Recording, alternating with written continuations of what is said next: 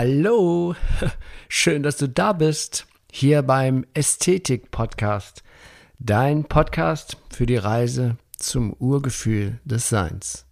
Mein Name ist Achim Ludwig und ich freue mich riesig, dass wir hier in den kommenden Folgen gemeinsam dieses spannende Thema Ästhetik immer, immer mehr erfahren und entdecken.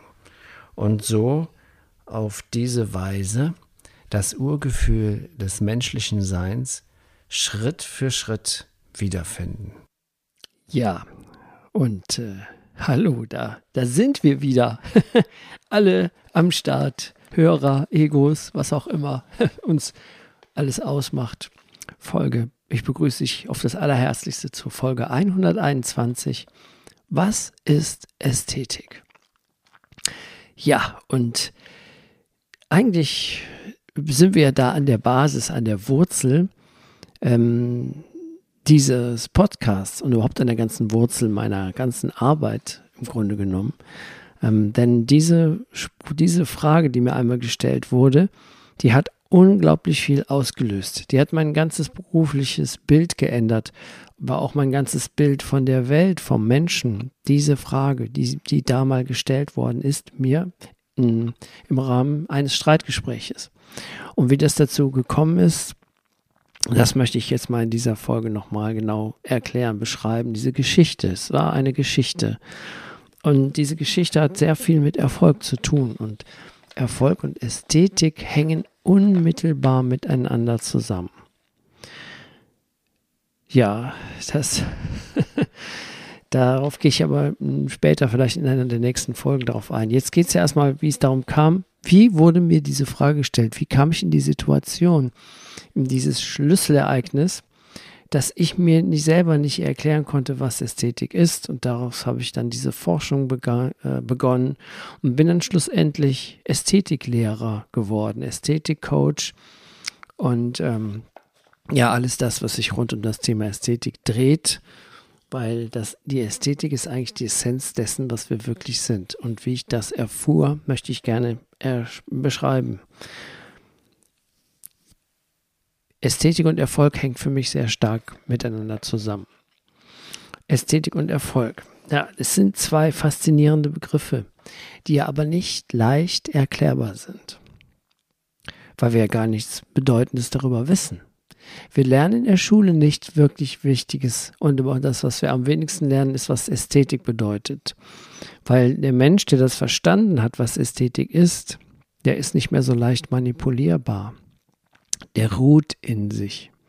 Und jemand, der in sich ruht und zufrieden und glückselig ist, den kann man schwer manipulieren, den kann man auch sehr schwer davon überzeugen, dass er konsumieren muss dass er sich ein Auto kauft von Geld, ein Auto, das er nicht braucht, sich von Geld kauft, das er nicht hat, um einen Nachbar zu imponieren, den er nicht mag.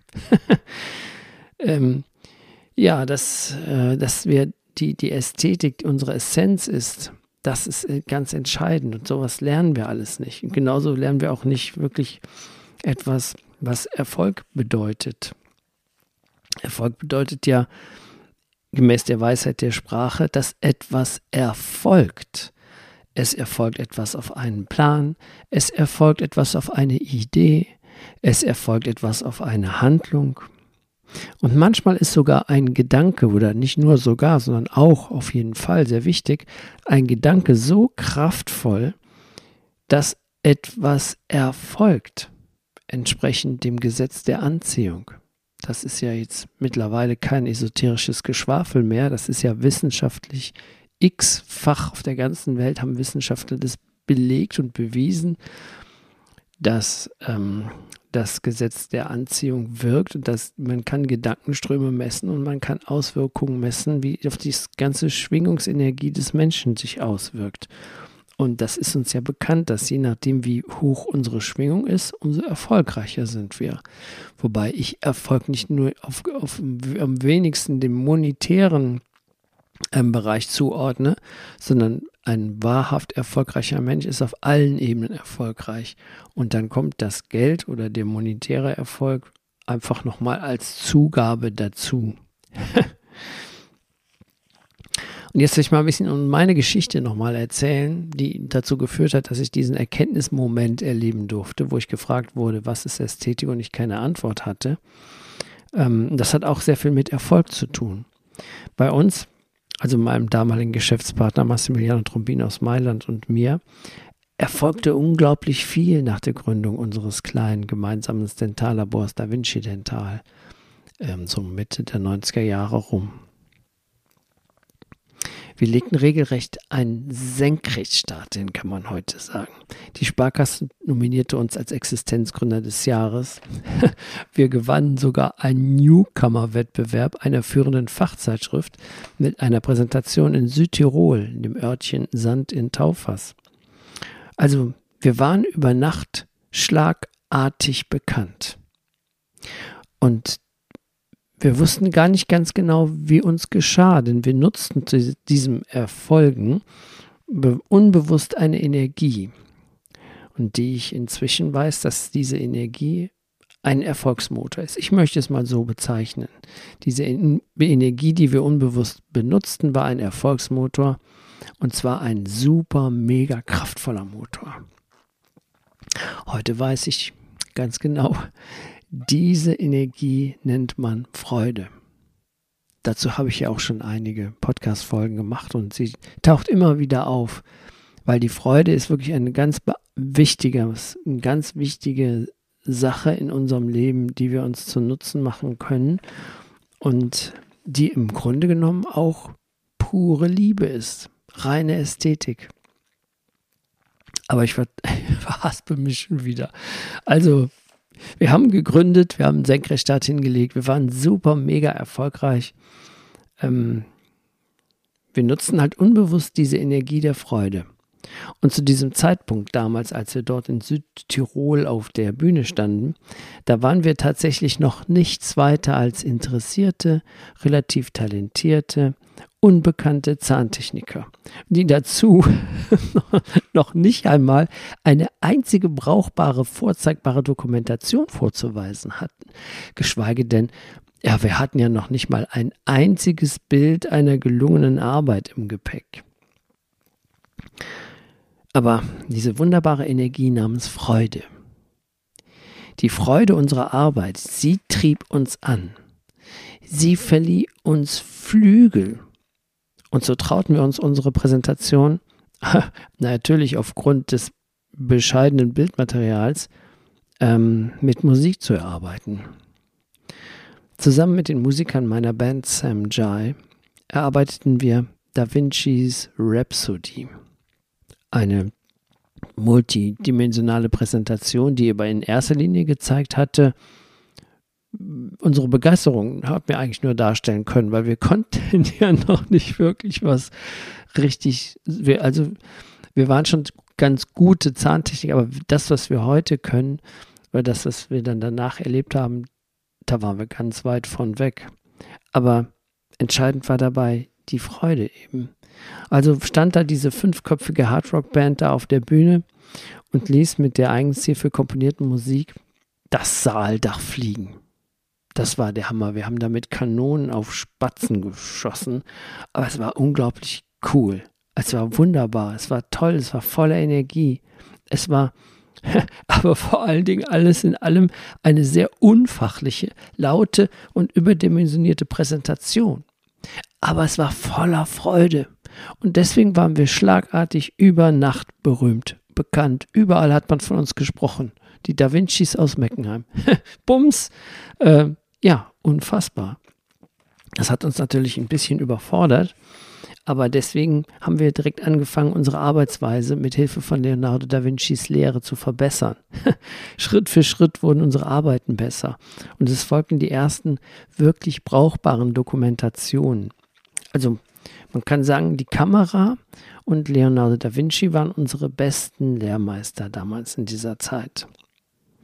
Und heute weiß ich, solche als zufällige Tatenereignisse nennt man Fügung oder Synchronizitäten, aber dazu habe ich ja auch schon viele Podcast-Folgen gemacht. Und aber alles das ist die, ist die Power, die Energie, die ich aus der Ästhetik beziehen kann. Was ich allerdings noch zu diesem Zeitpunkt noch nicht wusste, was Ästhetik wirklich ist. Das kam jetzt später. Kommt jetzt.